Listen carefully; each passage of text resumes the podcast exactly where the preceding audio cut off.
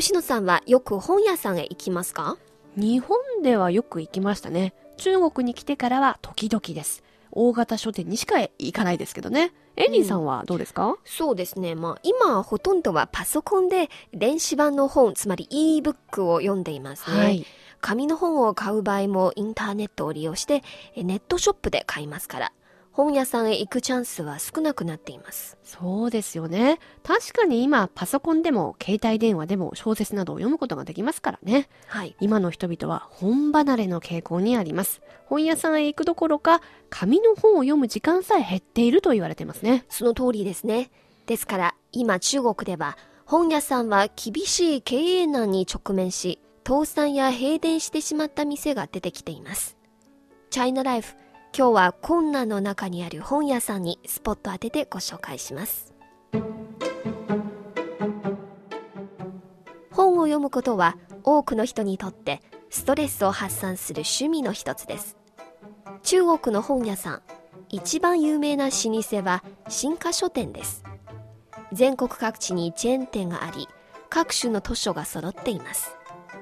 また、1980年代、新華書店へ行くことは、中国人が週末を楽しむための選択の一つで、多くの若者は新華書店をデートの場所に選びました。えー、本屋はアミューズメントパークみたいなものだったんですね。はい。また中国の市場化に伴い図書市場でもバラエティに富んだ本屋さんが現れました国有企業としての大手図書ビルはもちろん文学や学術外国語美術テクノロジーなど各分野に的を絞りそれぞれの特色を持つ本屋さんも多く現れました首都北京では繁華街のワンフーチン、シーダン、そして中国のシリコンバレーとされる中間村地区にそれぞれ一つ大きな図書ビルがあります。はい。えーワンフーチンにはワンフーチン外文書店、えーシーダンには北京図書ビル、中間村には中間村図書ビルがあります。いずれも総合的な大型書店で、こうビル一つがはい本屋さんなんですね。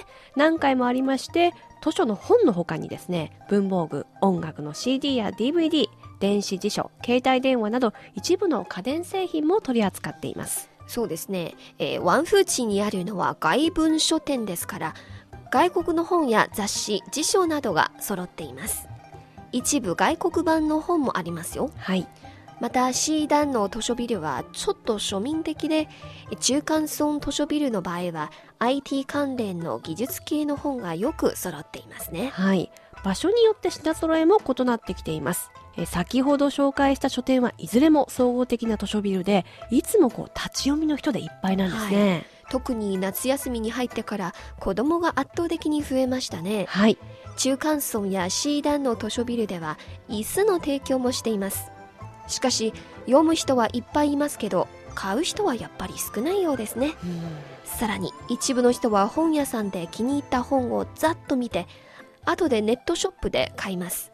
ですから立派な表の裏これらの大手本屋でも経営難に直面していますへえ、こう、大型書店ですら経営難に悩まされているなら、個人経営の小さい本屋さんは、より厳しい苦境に立たされているでしょうね。そうですねまあ情報化社会が進む今日人々はパソコンや携帯電話で電子版の本や雑誌を読むようになっていますから紙媒体離れの減少は深刻ですね、はい。本の定価は同じですけどネットショップなら魅力的な割引がありますのでやはりこちらの方がお得ですねそうですね。個人的にはやはり紙の本が好きなんですけれども、ネットの便利さにはやっぱりなかなか叶いませんね。はいえでもインターネットの普及がこれほど書店への衝撃が与えるとは思ってみなかったですそね。の通りですね広州の連合書店はこのほど開業1周年を迎えましたが経営難が続いたため閉店に追い込まれました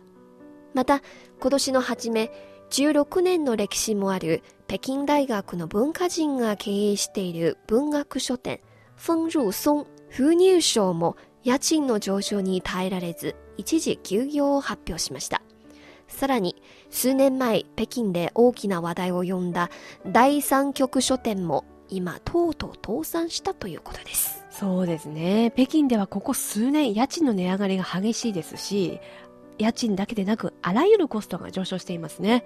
ネットショップと比べると本屋さんは流通費用や人件費、電気代など、より多くの経営のリスクにさらされていますね。そうですね。まあ、業界の集計によりますと、ここ10年、中国では5割近くの個人経営の本屋さんは倒産し、経営難はますます深刻になっています。昔、大学の周辺ではいろんな小さな本屋さんを見かけましたが、今こんな光景は見られなくなりましたね。えー、なんだかこう寂しいですよね。うん、そうです。あの経営難のこんな状況を食い止めるため何かこう方策はないんでしょうか？まあそうですね。多くの本屋さんはいろいろと考えて特色のあるサービスを出しています。例えば中間村図書ビルはマイブックというサービスを打ち出しています。はい、図書ビルの会員に加入すると電話一本で欲しい本を注文して送ってもらえます。しかも定期的に読書会を開いてベストセラーの作家を招いて読者と交流の場を設けます。うん、それはなんだか楽しそうですね。はい。でもやっぱりコストはかかるのは避けられませんよね。これ売り上げには貢献しているんでしょうか？やはり経営難は解決できないそうですね。中間村図書ビルの関係筋によりますと、コストを減らすため、ビルのエスカレーターは毎日開店5分前に稼働します。そしてエアコンも室温によって調整しています。さらに職員に配るペンなどの事務用品も大幅に減らしたということですよ。もう徹底的なコストの削減ですね。はい。大手図書ビルもコストの削減にいろいろと工夫しなければなりませんが、ましてや個人経営の小さな本屋さんは大変ですね。はい。单向街書店、単行街書店は文学や美術関連の図書を中心に取り扱っている個人経営の小さい本屋さんです。家賃などのコストを減らすため、大学がたくさん集中している北京の北西部の延命園から東郊外の住宅団地に引っ越しました。そして単純な本屋からコーヒーなどをも販売するカフェにリフォームしたんです。頑張っていますよね。このカフェはね、私も知っています。えー、センスがいいとね、日本人の間では評判なんですよ。あ、そうなんですか？はい。単純な本屋さんよりこう、くつろいだ空間のあるカフェ本屋。えこちらの方がむしろ都市生活者には好まれるんじゃないでしょうかね。そうですね。まあ実際の業績を見ると、今、図書の販売収入は利潤のわずか20%ぐらいで、50%以上の収益はカフェの収入によるものだそうです。はい。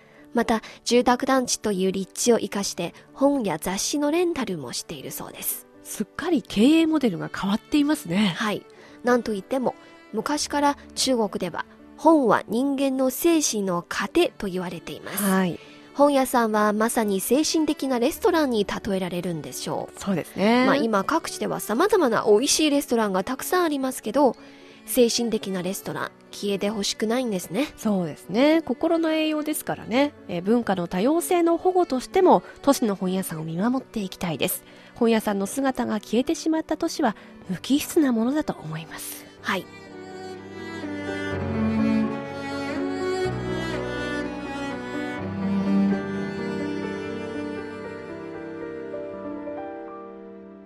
チャイナライフ今日は経営難に直面している中国の本屋さんにスポットを当ててご紹介しました。